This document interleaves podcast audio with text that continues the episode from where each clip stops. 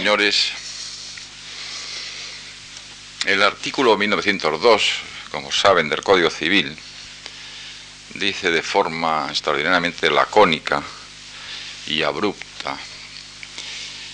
que el que cause daño a otro interviniendo culpa o negligencia está obligado a reparar el daño causado. Trata con este precepto nuestro Código Civil y los códigos civiles a él semejantes de resolver un problema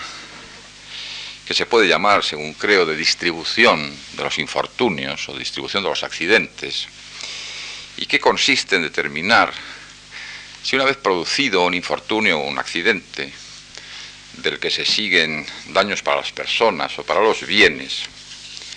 debe sufrirlo y, por decirlo de algún modo, quedarse con él, aquel en cuya cabeza se produce, o si por el contrario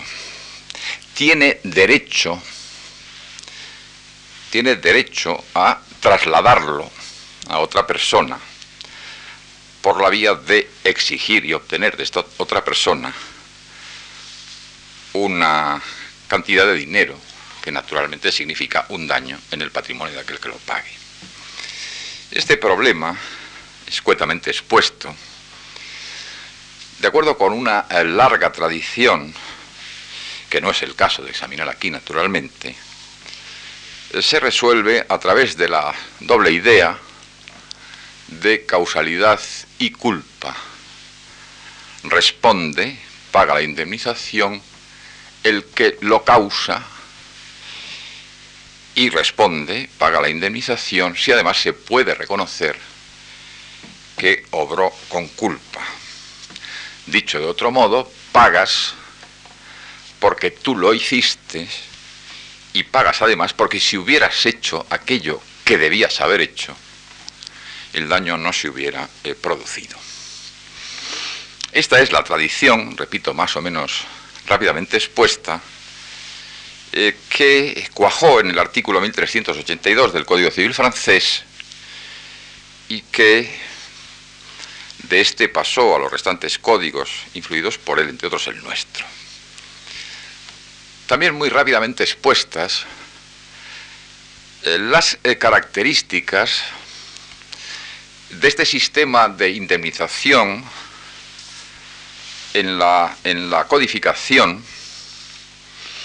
se pueden establecer del modo siguiente.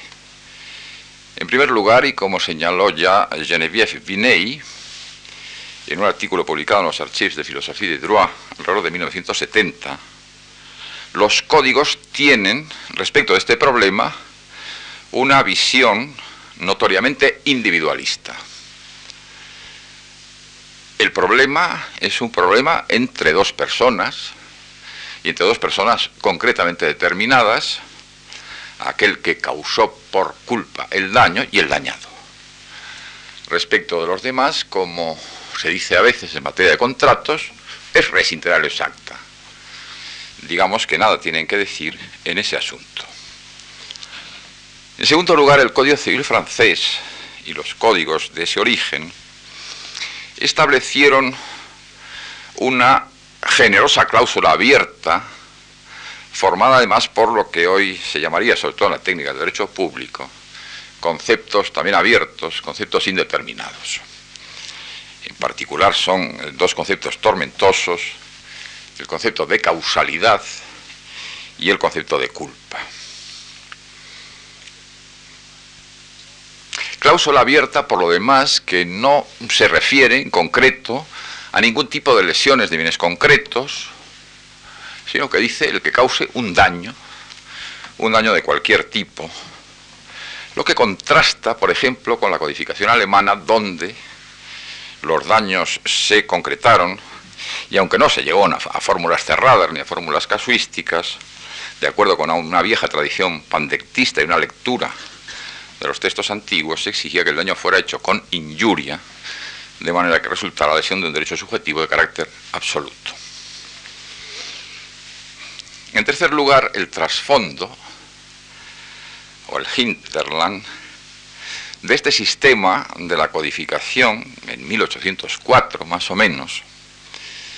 es un sistema en el cual se puede rastrear, aunque las cosas no aparezcan con suficiente nitidez, que nos encontramos en presencia de causalidades claras, de manera que, como ya señaló Betty con referencia al derecho romano, culpa y causa casi eran elementos coincidentes,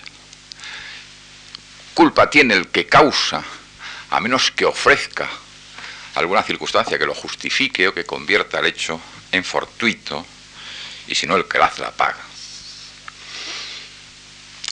Un sistema también, estamos en 1804, la revolución industrial no había hecho otra cosa que empezar, si acaso, dicen que con la, el primer telar funcionando con máquinas de vapor, en un momento en que es muy escasa la capacidad de previsión y por consiguiente también la capacidad de evitación de los daños y apenas se plantean problemas de si hay o no hay culpas en ese, en ese sentido. Eh, se puede establecer un cotejo con un asunto que es de 1944, me parece, el naufragio del Amor y Sierra, barco francés que naufraga en aguas del Golfo de Lyon en medio de una gran tempestad, pero donde se discute que el carbón de que se había surtido no era de la mejor calidad y si hubiera llevado un carbón de la mejor calidad hubiera eh, pasado el temporal. Y además que el capitán tuvo a su alcance boletines meteorológicos ya afinados que en esa época existen.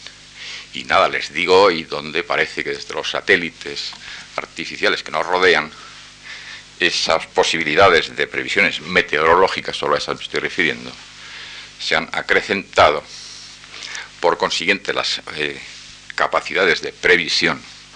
y las mayores posibilidades de la negligencia. Y como en alguna ocasión he señalado también, creo que en esta época en la que nos estamos situando ahora, existía una filosofía o tal vez una teología, no sé si de origen judaico, que determinaba una mayor capacidad de resignación de las gentes que sufrían los daños cuando las causalidades no eran muy claras. Porque aquella, aquel mal que se recibe es siempre obra de Dios frente al que no cabe otra cosa que la resignación, porque algún pecado habremos cometido si Dios nos envía tales males. La evolución posterior ya en el siglo XIX, en el que la revolución industrial se produce de lleno, en el que comienzan a aparecer todos los problemas del maquinismo, especialmente, y luego me referiré a ello, los problemas de los trabajadores con las máquinas, o los trabajadores en empresas especialmente susceptibles de riesgos personales. Digo que la evolución posterior produjo, a mi juicio significativamente, una ampliación del marco de lo que eran eh, las indemnizaciones de daños tal y como estaban previstas en la codificación. También muy esquemáticamente señalaré las siguientes características. En primer lugar, la por decirlo así, la entrada en bloque, en juego, de las omisiones como posibles, eventuales causas de los daños, aunque los amantes de una causalidad estricta dirán siempre que las omisiones no son causa de nada, sin que se determine también con claridad de qué tipo de omisión estamos hablando. Porque todavía los primeros comentaristas del Código Civil francés o del Código Civil italiano de 1865 eh, señalaban que sólo aquellas omisiones unidas a un deber de actuación positiva eran las que debían ser tenidas en cuenta. Y creo que es Borsari el que pone el ejemplo del que está contemplando pues una piscina o un río o el mar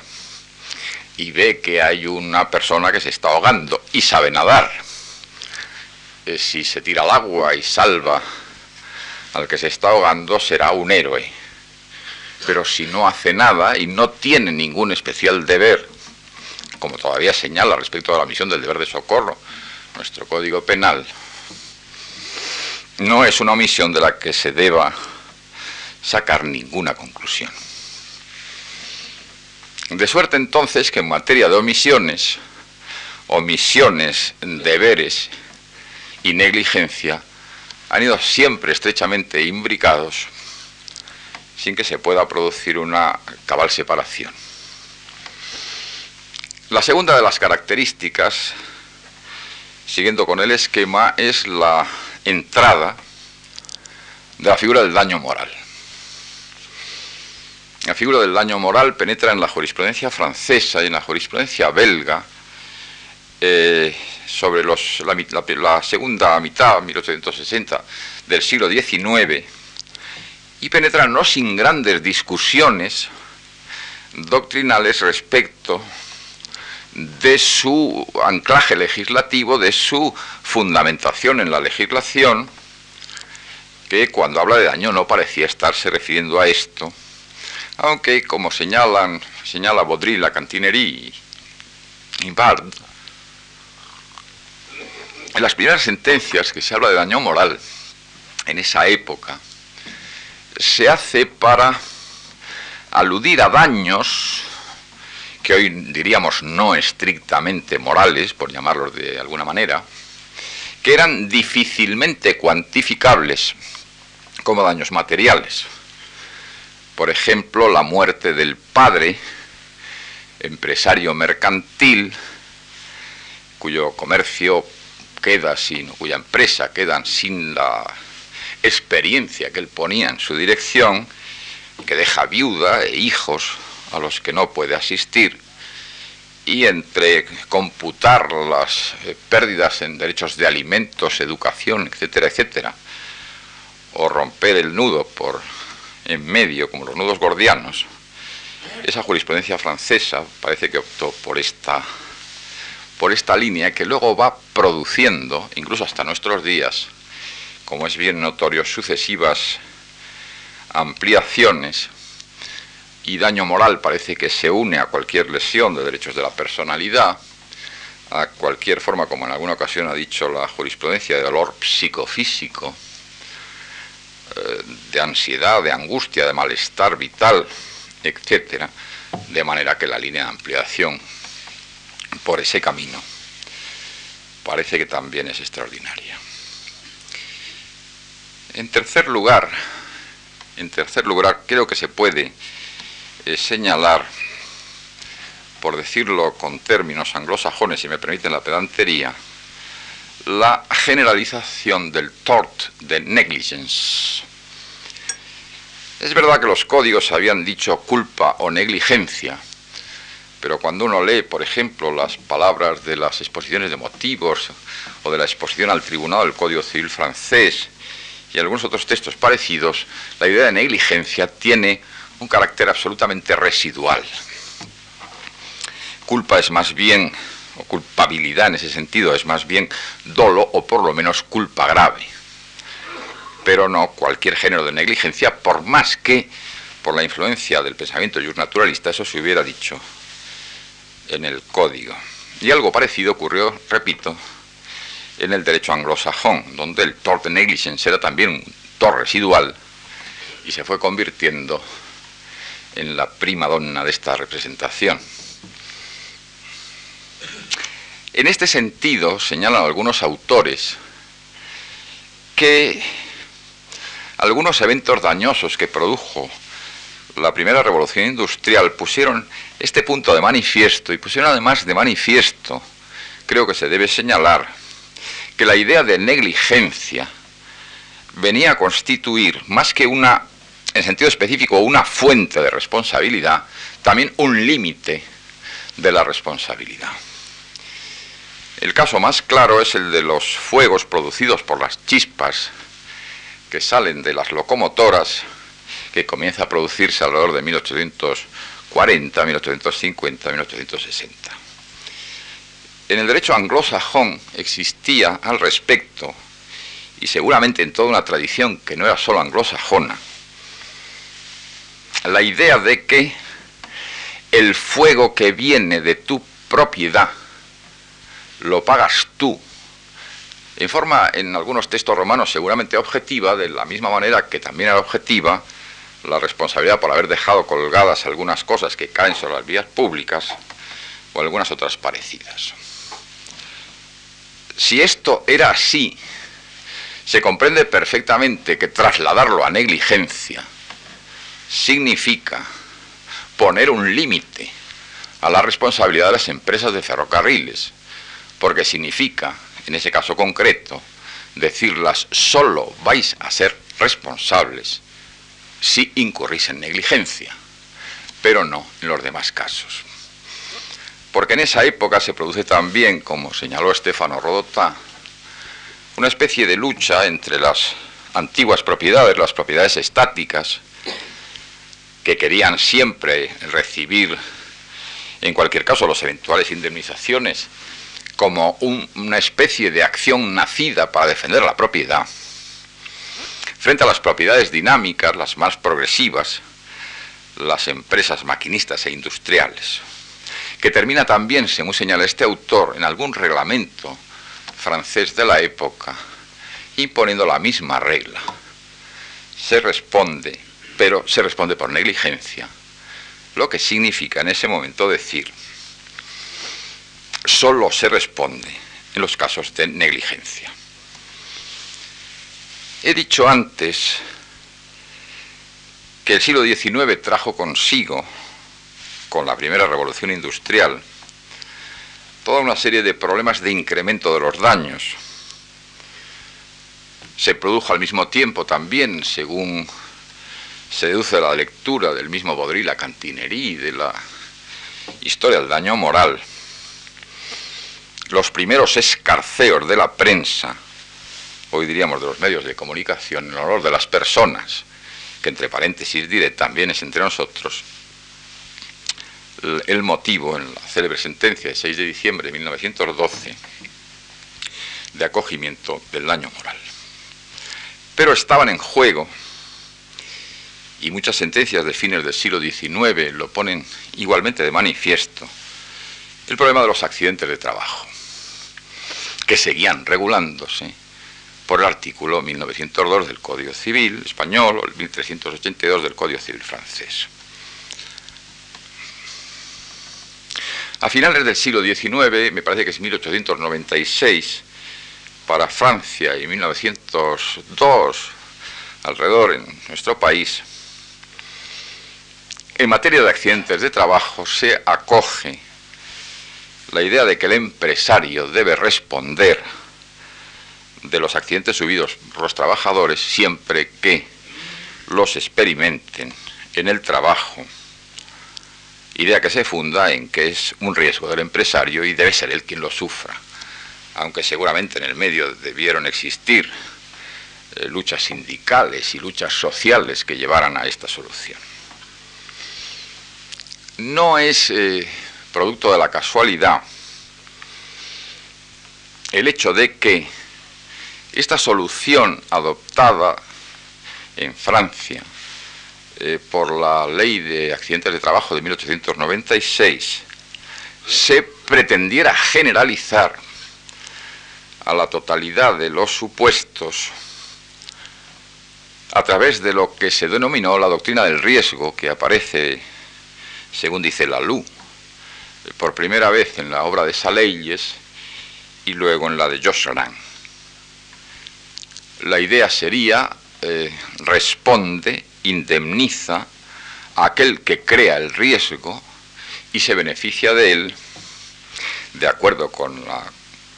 conocida máxima de que ubi commodum ibi incomodum, o que dicho en castellano significa que el que está a las maduras debe estar también a las duras. Hay que decir, sin embargo, que esta llamada doctrina del riesgo eh, no fue acogida, no fue acogida fácilmente eh, encontró extraordinarios enemigos, a la cabeza de ellos Marcel Planiol, diciendo que cualquier responsabilidad que no fuera por culpa era una auténtica herejía y además contrario a todas las normas eh, sancionadoras, aunque parece que comenzó a ser acogida en la jurisprudencia francesa alrededor de los años 20, eh, sobre todo en materia de automóviles y de accidentes causados por los automóviles. En nuestro, en nuestro derecho, la jurisprudencia ha aludido, aunque no se conocen con claridad sentencias en que haya sido aplicada a ella, y la ha establecido siempre como, como una alternativa, culpa o riesgo, por lo menos desde finales de los años 50. Aunque nunca haya terminado de saberse bien si estamos hablando de riesgo de empresa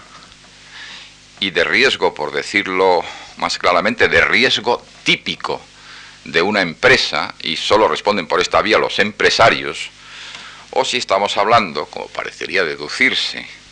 de la aplicación de esta idea en materia de automóviles, de que todo el que crea una ocasión de riesgo, sea o no empresario y se beneficia con ella, debe responder.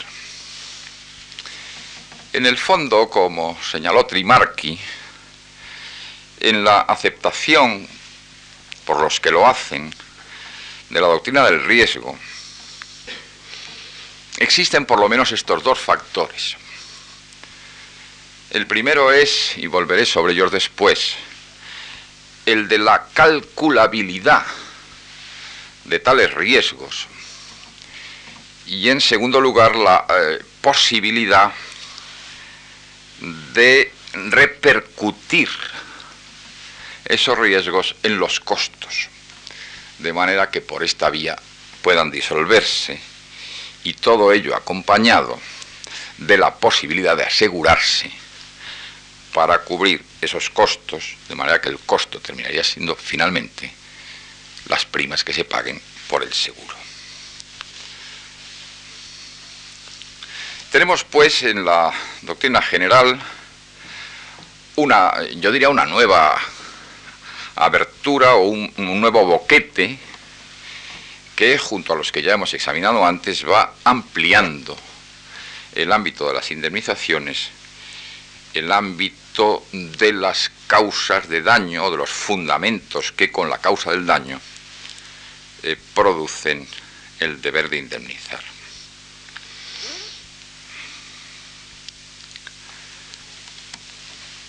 Al lado de todos estos factores que he ido señalando, también a partir de los años 60, aquí por ceñirnos a nuestro propio derecho, eh, se produce lo que se puede llamar, creo, una eh, parcial descodificación del sistema de daños. O si quieren, la concretización, parcial concretización de esa cláusula general absolutamente abiertas. Por solo mencionarlos, desde 1963 existe un sistema de responsabilidad por accidentes causados con vehículos de motor que, según el legislador, se funda en el riesgo creado, aunque de hecho es un sistema de responsabilidad con causas tasadas de exoneración, como lo son prácticamente todos los demás. El mismo sistema se aplica en la navegación aérea, el mismo sistema se aplica para la energía nuclear, vamos, el mismo, un, sistema parecido, entendámonos, para la caza y desde 1992 para los daños causados por los productos o la responsabilidad de los empresarios. De esta suerte se abre también, por esta vía, que va acompañada de la pervivencia intacta y virginal del artículo 1902 los cauces abiertos a las indemnizaciones, por no mencionar, porque estamos hablando solo de derecho privado, el tema que abre la, la llamada responsabilidad civil de la Administración, que originariamente parece haberse referido a indemnizaciones por los sacrificios exigidos por el funcionamiento de los servicios públicos y que pasa a convertirse en un cabal sistema de indemnización en todos los casos en que el daño pueda relacionarse con acciones u omisiones de la administración, de sus agentes, de sus servidores, de los funcionarios y de cualesquiera otras personas.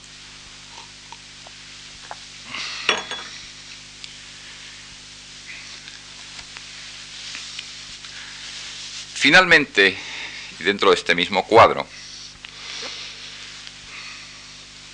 algunos autores señalaron también eh, que se debía producir una, no sé cómo decirlo, una desindividualización frente a la vieja estirpe liberal individualista que mencioné, entender que una gran parte de los daños que sufren las personas y las cosas en sociedades específicamente complejas o especialmente complejas, como son aquellas en que vivimos, mm, realmente están causados por la forma misma de la vida social, de manera que de algún modo son daños colectivos que deberían ser eh, indemnizados también colectivamente. Eh, por decirlo de otro modo, el hecho de que existan accidentes de automóviles se debe perfecta y claramente a que hay una sociedad que ha decidido que debe vivir fabricando automóviles porque eso dinamiza su economía y da empleo vendiendo automóviles, por la misma razón, comprando automóviles y circulando con automóviles. En el fondo, la leve o menos leve negligencia de un conductor no es eh, muy claramente razón suficiente para imponerle a él, a él solo, la responsabilidad. Con estas premisas, creo que se encontraban establecidas las bases de lo que hace 20 o quizá 30 años se pudo denominar la socialización de los daños y la socialización de los riesgos que algunos de nosotros en aquel momento nos pudo seducir. Eh, sus cimientos ideológicos hay que encontrarlos probablemente en las tendencias políticas y sociales que estaban en boga en esos años, algunas en favor, como es notorio, del llamado socialismo de rostro humano, que se llamaba entonces, porque había otro que no tenía tal rostro que procedía no sólo de los epígonos del viejo socialismo científico y laico, sino también de movimientos cristianos con preocupaciones sociales que habían sido de puestas de manifiesto en algunas encíclicas papales y cuya, palabra maravillosa que resuena constantemente en nuestros oídos todos los días es la palabra solidaridad. Socializaciones en general y socializaciones de los daños en particular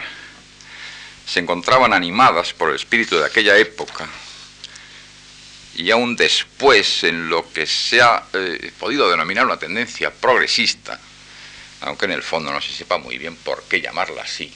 como a casi todas las cosas que se llaman progresistas. Lo que nunca quedaron muy claros eran las vías para llevar a cabo esa socialización eh, Pietro Trimarchi, a quien antes he, citado ya, establece dos, dos rótulos o dos labels que para los abogados están bien, pero que como fórmulas teóricas tienen escasa justificación.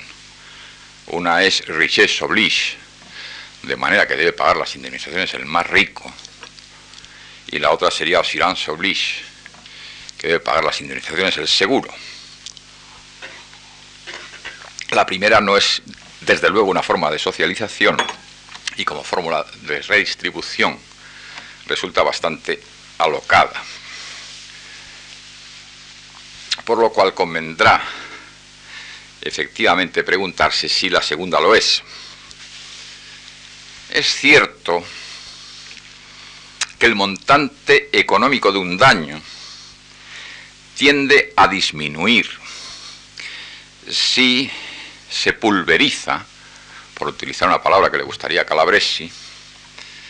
y se distribuye entre muchas personas que soportan solo pequeñas fracciones de él. En este sentido, se podría pensar que los aseguradores son intermediarios en esa distribución, pulverización del daño con los asegurados que pagan las primas y con la nueva redistribución que estos pueden hacer al insertar los costos de las primas. Bien, todo esto dicho, tal vez eh, convenga que nos preguntemos ahora, en el tiempo que nos resta, eh, cuáles son las posibles tendencias del sistema de derecho de daños o de la responsabilidad civil. Con el sugestivo título de algunas previsiones sobre el futuro de la responsabilidad civil, Ricardo de Ángel ha escrito en 1995, él que es un experto en esta materia, un agudo y pequeño libro que intenta descubrir los rasgos más salientes de la responsabilidad civil en la actualidad. No le voy a seguir de una manera completa, pero voy a aludirle en diferentes ocasiones.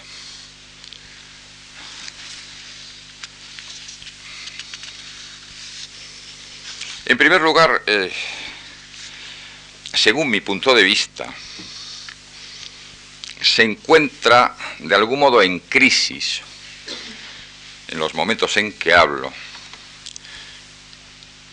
La idea de los años 60 de la socialización. Efectivamente, socialización, o con un lenguaje más a la paz, eh, socialdemocracia, es alguna forma de, redistribución de rentas y de ingresos de las clases o grupos más favorecidos a los menos favorecidos. No tenemos ninguna constancia ni, ni, ninguna seguridad de que este efecto se produzca en el sistema de socialización de los daños, donde si la estadística se hiciera, podría seguramente sacarse la conclusión de que tales rentas van a clases que no son especialmente desfavorecidas. Pero habría todavía otra objeción que consiste en poner en tela de juicio la aptitud de los órganos jurisdiccionales del Estado para convertirse en agencias de gestión del presupuesto con los escasos mimbres que les otorgan las cláusulas generales establecidas en las normas de derecho privado. De lo que he dicho eh, se desprende, creo, que se produce también un examen globalizado más allá de las relaciones interindividuales, del problema de los daños, porque finalmente solo ese estudio globalizado, como por lo demás han puesto de manifiesto los estudiosos del análisis económico del derecho, eh, se puede comprender los efectos directos, indirectos y de repercusión que puede tener. En tercer lugar, y aquí si sigo a Ricardo de Ángel, se puede hablar en nuestros días de una progresiva deformación del concepto de culpa, hasta el punto de que hoy es posible hablar del confuso papel que esta idea desempeña como fundamento del deber de indemnizar. Manifiestamente la deformación y la confusión son el resultado de la tendencia del favorecimiento de las indemnizaciones que ha ido comportando sucesivas ampliaciones de ese concepto.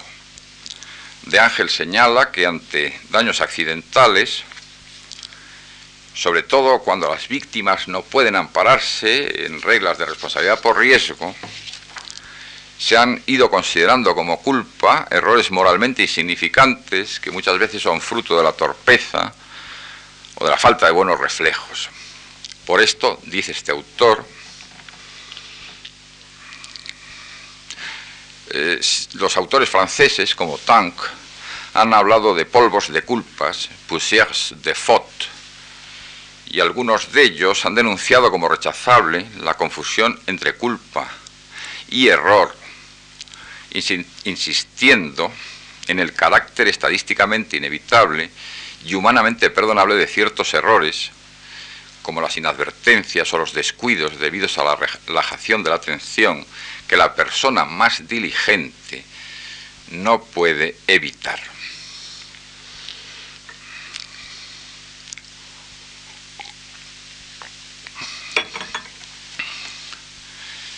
Que en este momento nos encontramos nosotros mismos, no ya ante una deformación, sino ante una extraordinaria confusión sobre el criterio de la culpa, lo pone de manifiesto la lectura de un gran número de sentencias de nuestro Tribunal Supremo, en las cuales eh, la culpa se deduce por sí sola o se deduce de un canon de diligencia que nunca se puede terminar de saber cuál era y por qué existía. En este sentido, en este sentido, se podrían tal vez esbozar, y lo hago otra vez como simple esbozo, una concepción moral de la culpa que era grata al, aquí ya muchas veces citado George Reipert en la regla moral, en las obligaciones civiles, pero que era eh, también eh, grata a algunos jueces norteamericanos que aludían a la, a la regla del prójimo, que es una regla evidentemente evangélica y en ese sentido moral. A mí me parece manifiesto que un concepto moral de la diligencia, que es el que transparece muchas sentencias del Tribunal Supremo, eh, significa que uno puede resultar condenado sin saber de antemano qué regla infringió cuando en sede penal se admite el error de prohibición y el error del tipo. Ha existido también, pero hoy no tiene ningún predicamento y no aludiré a ella, una concepción psicológica de la culpa, de manera que serían eh, psicologías mínimamente desviadas del tipo de las que Freud recordaba en la psicopatología de la vida cotidiana, aunque tampoco se termina por saber por qué descargamos los daños a esos y no a los demás.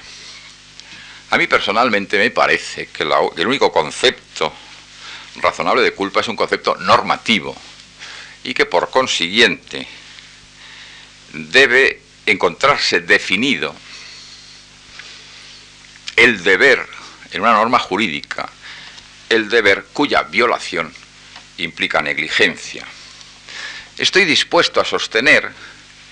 que no tiene que ser siempre legal o reglamentario, pero me parece que tiene que ser un deber muy fácilmente recognoscible y no establecido a posteriori en relación con la propia causación del daño, como nuestra jurisprudencia nos tiene acostumbrados. Por lo demás, existe efectivamente un concepto económico de la negligencia, que significa el límite de los costos para realizar las actividades de prevención, previsión y evitación,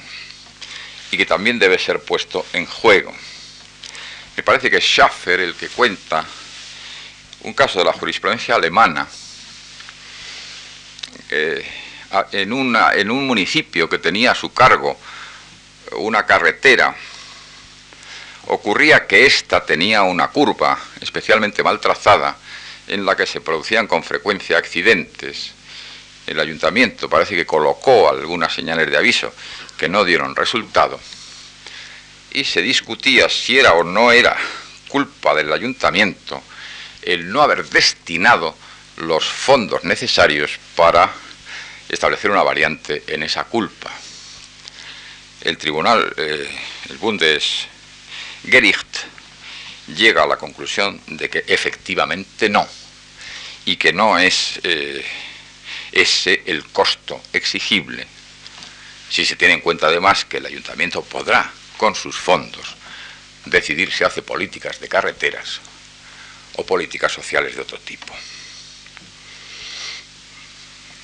Yo creo que un concepto económico nosotros no podremos por sí solos sostenerlo, pero efectivamente los deberes de previsión y los deberes de evitación, los genéricos deberes de prevención de los daños, algún límite que el análisis económico nos puede dar, tienen.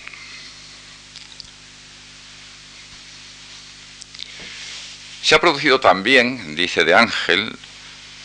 lo que algunos llaman la relativización del principio de la reparación integral.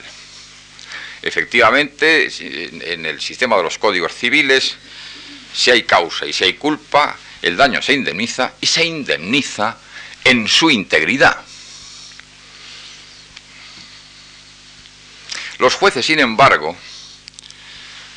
y esto es mío, no se lo atribuyan a de Ángel, seguramente imbuidos por criterios que se pueden llamar de salomonismo, introducen paliativos o mitigaciones que se fundan en diferentes criterios, como puede ser la gravedad de la culpa, y a mayor gravedad de la culpa, mayor indemnización, o viceversa, cuando la regla legal es la que he dicho, o en otros casos, al provecho obtenido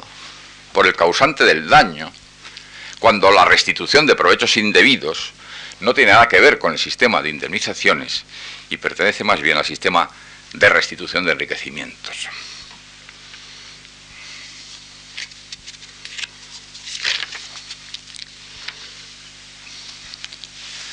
Se han señalado también las erosiones que modernamente experimenta la regla sobre la necesaria prueba por el demandante generalmente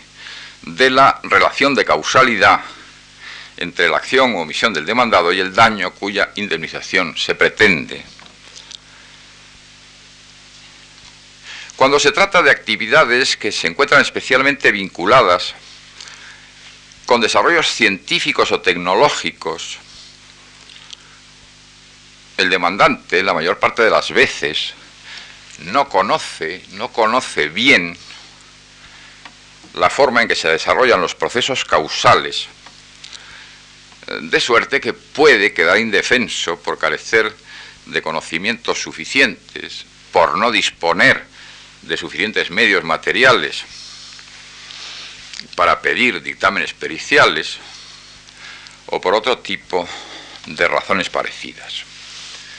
Por ello se defiende que en casos difíciles, en hard cases, el juez pueda contentarse con la probabilidad de la existencia de la relación de causalidad o con el cotejo de la superioridad de esa causa o de la probabilidad de esa causa respecto de la contraria. También en algún caso nuestro Tribunal Supremo parece que llegó a presunciones, no sé si jurídicas o facti, de causalidad. El problema, por otra parte, es especialmente grave en los casos eh, que se pueden llamar de daños masivos. Dije hace un rato y luego repetí que el derecho privado ha sido siempre un derecho de relaciones interindividuales y los privatistas, acostumbrados a un ménage à deux, nos encontramos ya con algunas dificultades cuando la relación es triangular o ménage à trois, pero nos sentimos absolutamente desbordados cuando aparecen situaciones masivas. piensan ustedes pues, en tantísimos casos que hemos visto o contemplado en los medios de difusión, o Chernobyl, o, o los envenenamientos masivos de la colza, o cualesquiera de este tipo de cosas, rigurosamente la causalidad tiene que probarse de cada demandante de indemnización sin que baste que esté probada, o supongamos que lo esté, respecto de otros de ellos, o incluso si quieren de la mayor parte, de la mayor parte de ellos. Sin embargo, todos comprendemos que esta exigencia rigurosa de prueba de la causalidad conduciría a hacer fracasar las indemnizaciones y lo que antes hemos llamado la erosión y el, juego de las probabilidades o de las mejores razones en favor de la existencia de esa causa que de la contraria pueden parecer suficientes. En los últimos años se observa también, dice De Ángel, una nueva colocación en tela de juicio del llamado daño moral, entendido como sufrimiento dolor físico, según dije, daño personal. Por supuesto, no se trata de retornar a la discusión decimonónica que ya aludí, eh, sino de tratar de poner coto a las enormes disparidades a que el arbitrio judicial, sin ninguna pauta en esta materia, porque el Tribunal Supremo siempre ha dicho que la determinación de la cuantía de los daños es cuestión de hecho, que se puede producir tanto en las cifras indemnizatorias del daño moral como en las mismas fuentes de lo que puede ser daño moral, entre las que algunos colocan la pérdida de placeres de la vida o, el daño de disfrute. Y no sé dónde he leído hace poco una sentencia de unos jóvenes alemanes que se habían ido a Canarias y que le habían pedido daño moral al hotel, que sería contractual, supongo, porque la habitación, y supongo que la cama también, no era lo suficientemente buena para el placer sexual. Es evidente, es evidente que en este punto también se han producido alguna dosis de exageraciones. Los sistemas de indemnización por riesgo son casi todos ellos sistemas de indemnización tasada, pero a veces con tasas especialmente altas, de manera que las disparidades no dejan de producirse. Al lado de todo ello se encuentra lo que se puede llamar eh, la crisis del seguro, el seguro era, recuérdenlo, en la mentalidad de algunos, la vía de socialización, pulverización del daño, el, instrumento de intermediación de una nueva pulverización. Es perfectamente conocida la crisis de un gran número de compañías o de mutuas de seguros especialmente en nuestro país, donde también este era un sector, eh, diré, minifundista y montado sobre la base de muy pequeñas mutuas o de muy pequeñas eh, compañías, muchas de las cuales han acabado en la llamada CLEA, que es la Comisión Liquidadora de Entidades Aseguradoras, a través de una ley que me parece que es de 1987-86, que estableció para las compañías de seguros un sistema parecido al del Fondo de Garantía de Depósitos y el Hospital de Bancos. Y un fenómeno parecido ha ocurrido en otros países. Por otra parte, la elevada cuantía de las indemnizaciones, en los casos en que esta elevada cuantía se ha producido, tienen que provocar el aumento de las primas, y esto a su vez eh, termina llevando a la conclusión de que el seguro es prohibitivo, de manera que se producen corrientes de desaseguramiento, eh, que según también nos informan, son extraordinarias en el campo, por ejemplo, de los automóviles.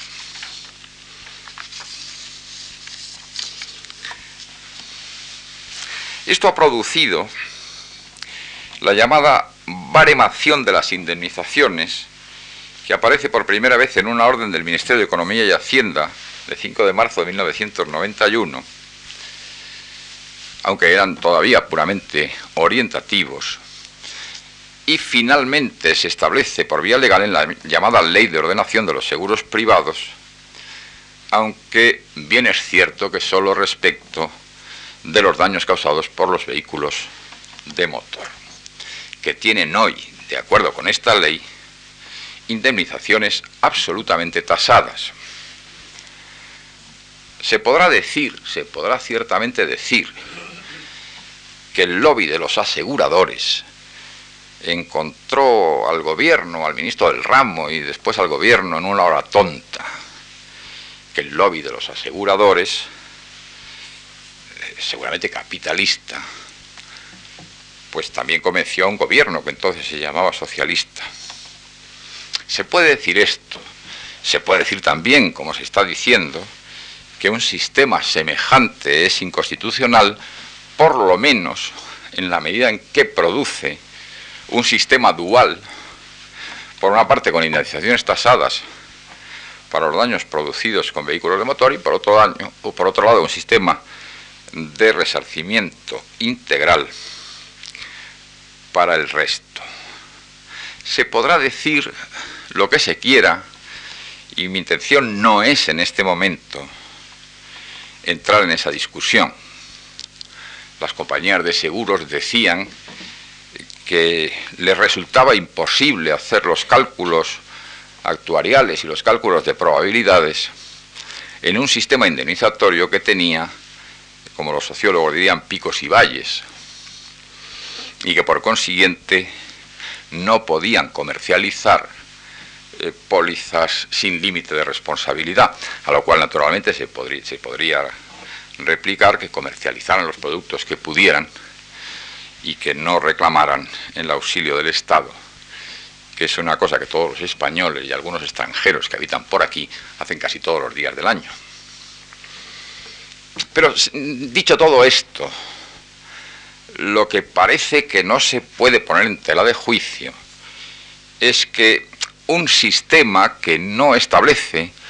algún tipo de controles eh, es un sistema que puede colocar no diré que las coloque, pero que puede colocar en grave situación de peligro a las compañías aseguradoras que eran el pernio de todo el sistema. De todo ello, de todo ello que se deduce,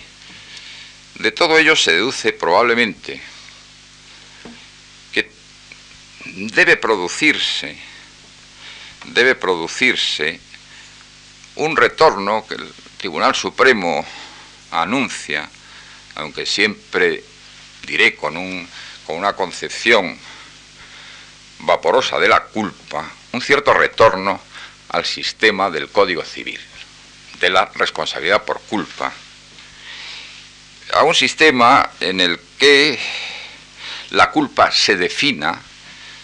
de manera notable y que sólo en los supuestos en que eh, legalmente esté tipificado. Otro sistema distinto, eh, se puede acudir a fórmulas de riesgo o a fórmulas de indemnización, salvo causas concretas de exoneración. Me parece también que el criterio de introducir alguna dosis de limitación en los daños morales que nunca estuvieron con gran claridad en el precepto del artículo 1902 puede resultar un sistema eh, plausible. Bien, y, con ello, pues eh, llega la hora de concluir, que estoy seguro que será eh, feliz para ustedes, y pueden creerme si les digo que para mí también. El primer día recordé a Oriu y recordé a Ripert. Los temas, eh, los temas básicos del vivir social son permanentes y casi permanentes e inmutables, como se decía que eran los principios del movimiento nacional. Y solo algunas cosas cambian en el ordenamiento jurídico o en el ordenamiento jurídico privado. Eh, me gustaría que hubiéramos podido comprender el sentido de alguna evolución, de algunas evoluciones, captar algunas claves de las mismas, pero sobre todo, señoras y señores, me gustaría muchísimo no haberles aburrido demasiado.